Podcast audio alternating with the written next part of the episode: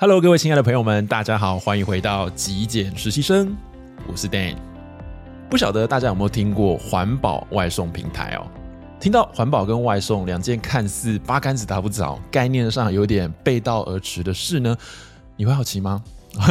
如果你是台湾的听众或者是观众朋友，我想大概大家都还记忆犹新。去年五月，台湾的疫情出现了破口，防疫升三级，导致许多人在家工作。餐厅呢也禁止内用，那么这样随之而来的就是美食外送平台以及网拍的需求量就暴增。但是啊，这种情形就会让一次性的餐具还有这种一次性的包装被大量的使用哦。同时，外送的物流也会造成一些空气污染的疑虑。不过，今天在节目上面，我想跟各位分享的是一个以环保理念成立的外送平台 Miss Eco。特别邀请到了这个平台的共同创办人 Summer，在节目中跟大家分享一下环保还有外送这两件事情怎么样兼顾呢？Summer 在专访的一开始有提到，他过去有在澳洲打工度假的经验，但是前脚刚走，后脚澳洲就传出了。森林野火，但是大家可能不知道，森林大火的原因，多数其实不是人为纵火，而是极端气候的影响，让野火会更加的频繁，然后更加的失控。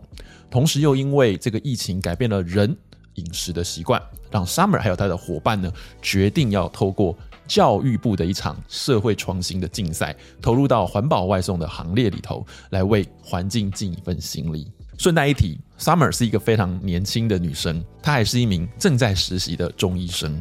对他们来说，其实她是完全没有任何创业相关的背景哦。那包含平台的运营模式，还有环保的餐盒要怎么样挑选，都是我个人非常好奇的地方。诶，如果说是容器的话，我们当初第一个请教就是轻漂。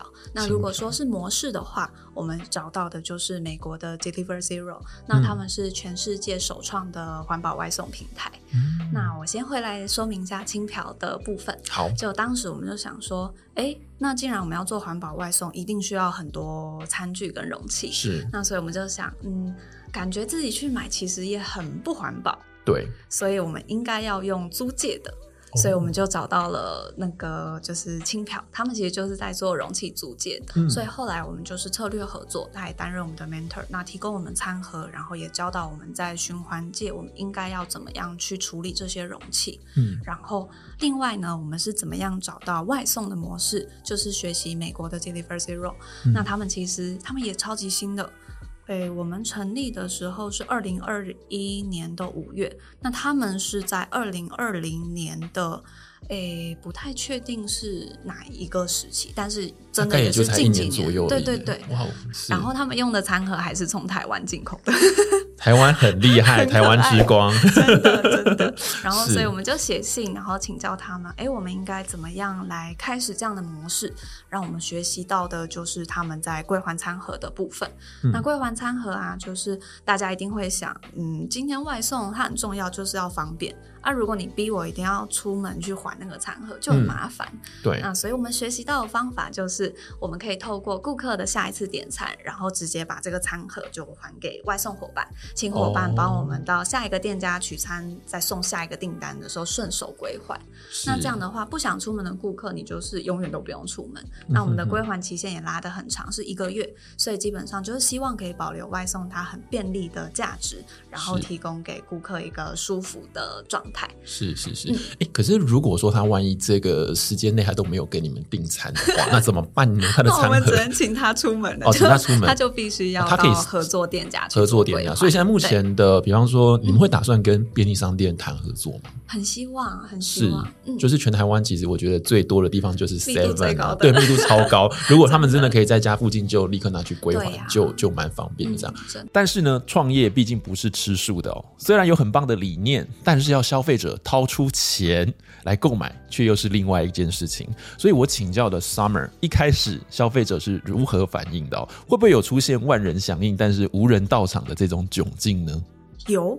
我们在五月营运正式营运前有大概一个月的试营运，嗯、那那个月啊，我们就面临一个窘境，就是哎、欸，我们的顾客都是求来的，就哎、欸，拜托你订餐好不好？亲戚朋友吗？就是一些可能以前在我们就我们有发问卷，是，然后会从问卷里面去哎联系客人，说哎、哦欸、要不要试试看这样的服务，然后还有当然一些身边很环保的人士，嗯嗯，那结果后来就发现哎、欸、这些。很环保的人，他们完全是可以身体力行，就是带着餐盒，我扛着十个餐盒出去买东西，然后再回家，我也不用外送。嗯、他本来就没有这个需求，然后所以我们就有发现，对，确实大家都当时大家。这些受访的顾客们，他们会觉得，对，环保外送真的很好。但其实，真的真的环保到一个极致的人，他是不需要环保外送的哦，因为他直接就是他完全，我就是不会用外送，我就是带着所有的餐盒，然后到店家去盛装所有的餐点，然后再回家用餐。嗯、那所以后来我们正式营运后，我们就改变我们的 TA 方向，我们开始往那一种，呃，他心里有环保。但是他还没有真的踏出完全环保那一步的人，嗯、那那样子的人，通常他们是呃，因为其实绿色就是一个趋势，所以大家都有意识到现在的气候议题跟一些极端气候这些是必须要做出改变的状态。可是因为很麻烦嘛，嗯嗯，所以大家会觉得环保就是我就不想要带着瓶瓶罐罐出门。那我今天如果要减少垃圾，那我用布尿布，我用布卫生棉就很麻烦啊，嗯、没错，还要洗，对。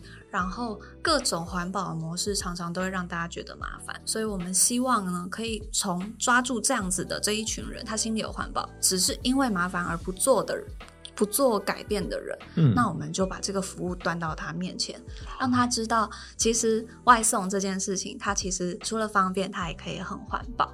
那所以，我们累积到目前为止，现在是有几千笔订单，然后也有几十个合作的固定合作的绿色企业这样子。哇，真的是嗯，非常非常的厉害哦。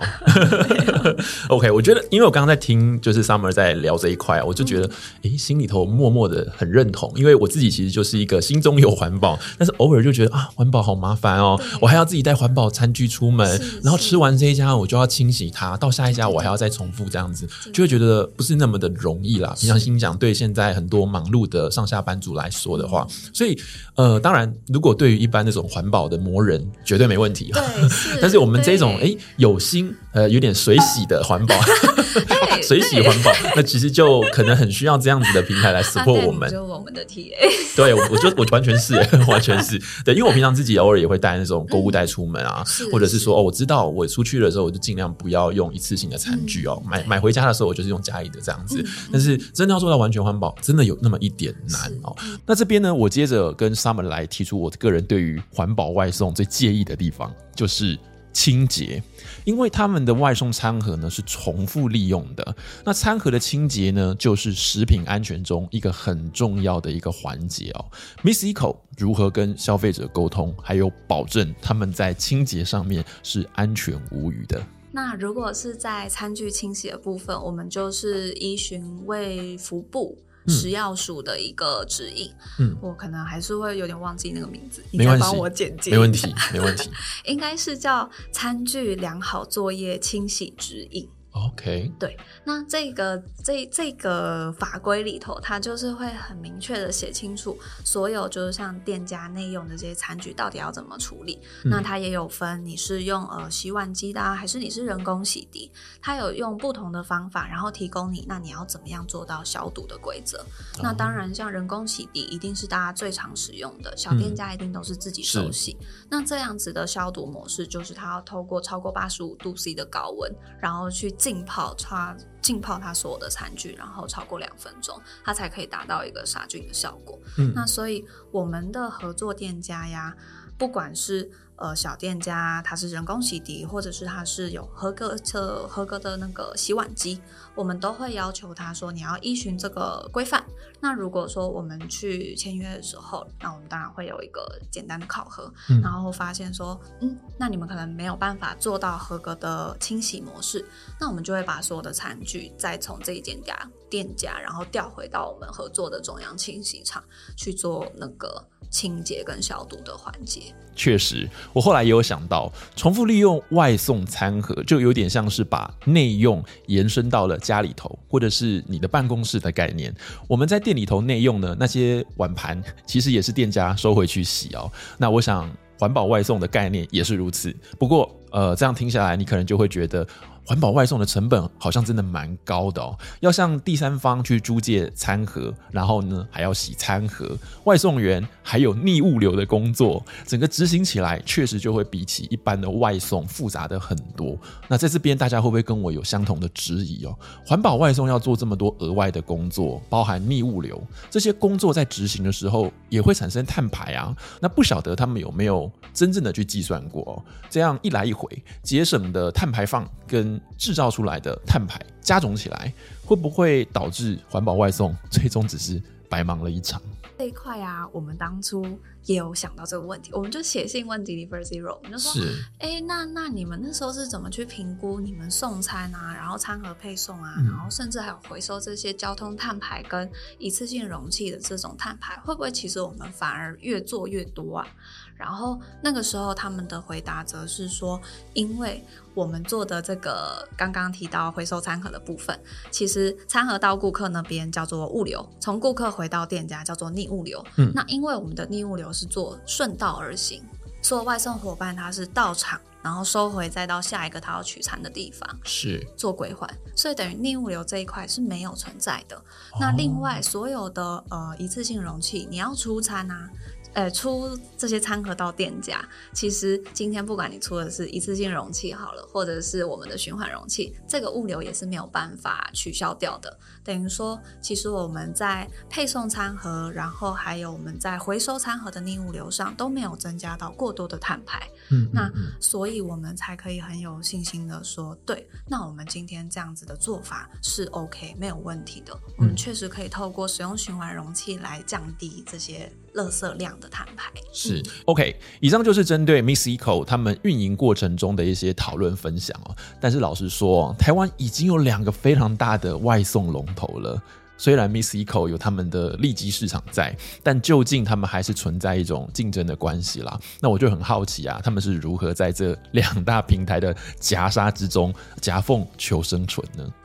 分享一下，就是面对两大龙头，我们的心态是怎么样调整的？嗯，那第一个就是，其实我们希望可以做出一些差异化。是。那首先，当然我们做环保外送这件事情是一定要的。然后第二个就是刚刚 Dan 有提到，我们其实是医学背景的学生，嗯，那所以我们会希望我们的外送平台它其实是具有健康价值的。嗯，那这个健康价值，我们的方式就是有三种。那第一种的话，就是我们会制作一些。像是因为医学界它会有一些期刊、一些 journal，那它的那个 impact factor 会是很高很高的那种，但是平常人不可能会去翻来看，也也看不懂。所以我们会希望我们，因为反正我们平常没事就是得做报告，那所以既然我们做报告，报告给。医生们听，那我们干嘛不把这个报告做的更简单一点？希望可以让民众观赏，嗯、就是可以跟大家分享一些，那到底要怎么吃，怎么照顾自己，然后对身体比较健康。是，然后这是我们的第一个做法，就是像是一些医学的电子报。嗯、那第二个就是我们有在制作一个 podcast 的节目，但是它才刚起步，然后所以还要跟 Dan 学习很多。podcast 的节目名称叫什么？欢迎大家订阅一下。我好不好意思哦，嗯、叫做意识生活哦，叫做意识生活，没问题，大家可以诶订阅一下，OK OK OK。那接下来呢，还有什么？那第三个方法就是，我们希望所有的餐点未来在我们平台上的餐点，它都是有营养标识的。那这个也是我们现在在跟店家就是慢慢在讨论。不是讨论中，就是慢慢在上架中。因为对店家来说，他们需要帮我们输入一些，所以他用了多少呃材料啊，然后调味啊等等，那所以我们才可以去帮他转化成那这个成品这个餐点它到底多少营养价值在里头。对，是，所以我们希望可以做用健康这一块去做出一些区别。我觉得他们的餐点在营养价值上面下功夫是非常符合现代潮流的趋势哦。毕竟现代人常常都有控制身材的需求，我个人偶尔。也会吃健康的餐盒，或者是一些舒肥料理之类的。那聊到这边呢，我也向 Summer 请教了一下，毕竟现在外送非常的盛行。虽然我现在白天有工作，不过 someday 哪天我想变成 freelancer 啊，想要再斜杠一笔的话。那如何成为他们的外送伙伴呢？啊，那成为他们的外送伙伴，薪水又是多少？毕竟我觉得他们的工作比较复杂一些。我们外送伙伴呢、啊，我们的薪资起跳会相较于另外两大龙头高出蛮多的。哦，就是像大家应该有注意到一些新闻，就比如说像。动物品牌，它熊猫，对，他们最近砍价格砍得蛮凶的，是的，可能就是落在四十几块一单。那我们这边的话，所有的订单起跳价，我们给外送伙伴薪资是从八十五元开始起跳。哇哦！原因是因为我们会让外送伙伴帮我们多做很多事嘛，就是今天他得拿这些循环餐盒，他其实是我们很重要的一个伙伴，他是把关我们所有餐盒流动的一个重要的一员。哦、是对，所以我们这边就是会把薪资拉得高。那另外还有一个原因，当然是我们希望做对环境好的事情，但更重要其实是要做对人好的事情。是是是，听完就觉得我好想报名参加。对，因为因为他们如果真的要去密物流去收餐盒的话，嗯、对，哇，肩上扛的这个负重还蛮多的。对，他就得帮我们拎着餐盒就很辛苦。是，那如果今天我是一个嗯餐饮的店家的话，是我是厂商，嗯、那我要怎么样跟你们合作？你们有没有对厂商有些特殊的要求跟条件？我们说实话，最在意的是他。店家能不能帮我们做到给我们一个安心的仓储空间？因为它会作为一个归还点，所以只要店家可以给我们一个合格，嗯、不管说是干燥、整洁程度，然后清销的状况都是 OK 的。那我们对于不管哪一种店家，舒适也好，然后一般的餐厅，我们都超级欢迎。是是是，你们现在规模多大？在双北吗？还是全台湾？在双北而已，在双北而已。那你们的店家是几家了？目前是三十三家，有限制说，比方说都是那种比较健康饮食的，还是说其实荤食啊，或是各种类型的都有？诶、欸，其实我们目前有七成是素食。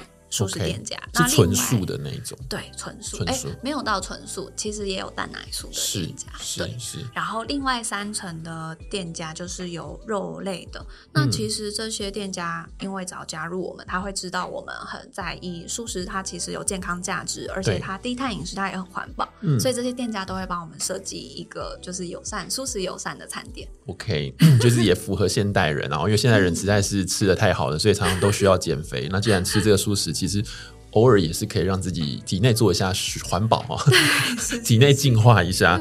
没错，体内的废物也需要断舍离。那 Miss Eco 是从二零二一年的五月成立到现在哦，也快满一年了。那我想请 Summer 跟我们分享一下他们对于未来的愿景哦，有没有想要达成的目标，还有想要达成什么样子的一个规模？我们很希望在未来啊，我们可以外。就是可以为大家打造一个，嗯，就是一个全新的、永续的新日常。嗯，那我们很希望可以成为像是绿色版本的亚马逊。就、哦、绿色版本的亚马逊，这未来我们其实运送的东西不仅仅是餐食，嗯、我们也希望可以运送像是对环境好的产品，一些呃绿色的 vegan 的保养品啊、化妆品、健康的产品，然后或者是一些呃小农在地的农作，然后或是罗麦商店的柴米油盐酱醋茶，嗯、这些我们都希望可以透过我们的平台，然后用循环容器去盛装。然后，呃，就透过我们的车队伙伴送到这些在意环境的顾客手中，希望可以让大家对于日常生活有一种不一样的想象。这样是节目最后很荣幸的，我邀请到了 Miss Eco 的合作店家苏醒，蔬是蔬菜的蔬啊，醒呢是早晨醒过来的醒。顾名思义，他们的店里头就是在提供。呃，舒适的汉堡餐点哦。那老实说，在采访当天，我也到现场品尝了一份老板为我亲自做的汉堡。真心不骗，非常好吃哦。那先说这边不是在做业配，但是真的蛮推荐的，可以把素的汉堡做的这么的好吃哦。那我会把店家的网址啊放在下方的资讯栏，有机会的话呢，大家可以亲自去，呃，或者是使用 Miss Eco 的订餐系统来下单。那他们店家呢，除了与 Miss Eco 配合之外，当然还有跟另外这个龙头外送平台合作。所以接下来我就想让大家听听看。真实合作店家他们的操作心得究竟如何？请问第一次与 Miss Eco 接触时，有犹豫要不要合作吗？是呃，基本上当他们来找我的时候，那大概了解了一下他们的一些呃执行的流程，还有包括呃店家的配合的方式，包含抽抽佣的等等的一个细节，其实我立马就答应了，因为其实我们家本身本来就希望。去做多做对地球就是更好的一些事情，对，那呃，当他提出了诶有一些餐具可以免费使用，而且我们只是多一个清洁动作，其实对我们是还好啦。对，那我立马就说可以签约，所以那个时候那个创办人其实也也吓到很开心啊。与两大外送平台相比 Eco 的抽成比例高吗？基本上，呃，Uber。就是他们两大平台跟熊猫的抽成一定会比较高，因为他们客户的 base 量比较大。对，那因为毕竟 Miss Eco 他们是算新兴的品牌，对，那比较没有那么多的 user，他们现在可能在去做店家的推广跟他们客户的招招收。对对对，所以他们量会比较少，所以他们抽佣一定相对的会比较低一点点。呃，去做这件事情，我们。都不是站在利益上面去去思考啊。环保外送会不会增加店内工作负担？其实以工作量来说的话，呃，多了一个清洁跟消毒的过程。对，那我觉得我们站在店家端也是希望食安问题，其实大家都蛮重视的，也希望大家能吃的安全。对，所以其实就多了一个清消的动作。通常会客户端先做基本的清洁。对对对，那那当然没有办法，呃，百分之百的的一个清消的动作，因为他们可能不会去做消毒、高温杀菌的这个动作，所以基本上我们拿回来真的要使用的时候，还是会再做一次。那站在包装的部分的话，其实会花一点点的心思在就是储就是存放他们的餐具啦，因为毕竟也不能随便放。对对对，那当然。